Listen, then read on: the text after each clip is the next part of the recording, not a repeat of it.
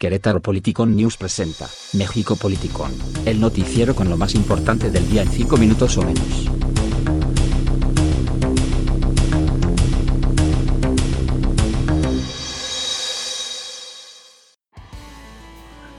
Bienvenidos a México Politicon. Mi nombre es Julio Meléndez y a 312 kilómetros del estudio tenemos a Jorge Pineda desde el estado de Querétaro, que sí es un estado, no como Tlaxcala. Iniciamos. Hijo de Bartlett vende a gobierno ventiladores respiratorios para el COVID-19 más caros. La delegación del IMSS en Hidalgo asignó a Cyber Robotic Solutions, propiedad de León Manuel Bartlett Álvarez, un contrato por 31 millones de pesos por 20 ventiladores respiratorios. Cada equipo fue vendido en 1.550.000 pesos, que es el precio más alto desde que se declaró la emergencia sanitaria por COVID-19, de acuerdo con una revisión de contratos públicos realizada por Mexicanos contra la Corrupción y la Impunidad.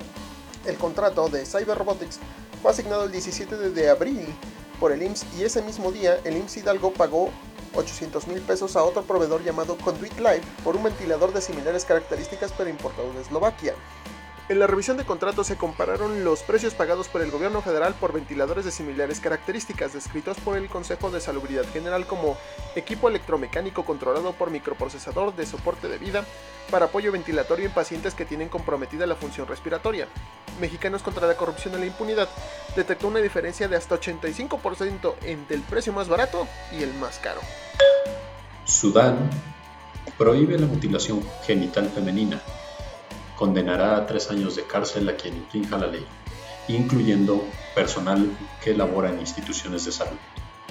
La mutilación genital o ablación puede incluir diversos tipos de cortes vaginales, la eliminación total o parcial del clítoris, la eliminación del clítoris junto con los labios vaginales internos, con o sin los labios externos, corte o extracción de una parte o totalidad de los genitales externos y costuras o estrechamiento de la abertura vaginal, además de otros daños a la vagina como quema o el raspado de la zona.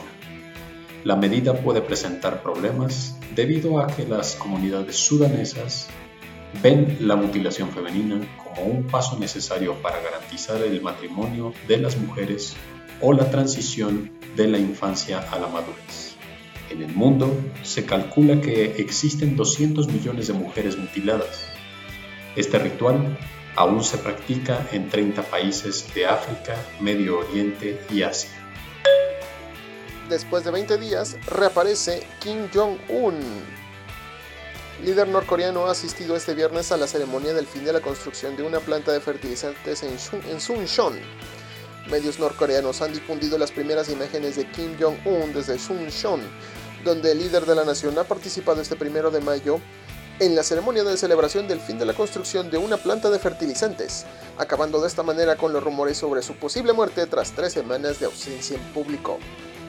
Se trata del primer acto público de Kim Jong-un desde que se le viera por última vez el 11 de abril durante una reunión del Partido de los Trabajadores.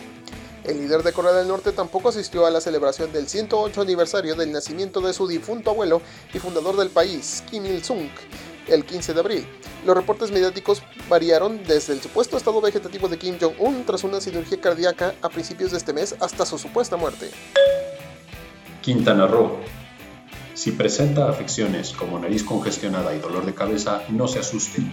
No se trata de COVID-19. En esta ocasión, el problema es que se están reportando 40 incendios forestales alrededor de Cancún y ya suman 8.406 hectáreas. Arturo Sosa, coordinador municipal de bomberos, afirmó que es por falta de lluvia y altas temperaturas. Pero en el municipio Puerto Morelos, informó el coordinador de protección civil Guillermo Morales, se enfrentan con incendios provocados y aunque los logran sofocar, los responsables los vuelven a activar, lo cual es un delito, pero no tiene ningún detenido al momento. Esperemos que, como dice el dicho, el que juega con fuego se puede quemar.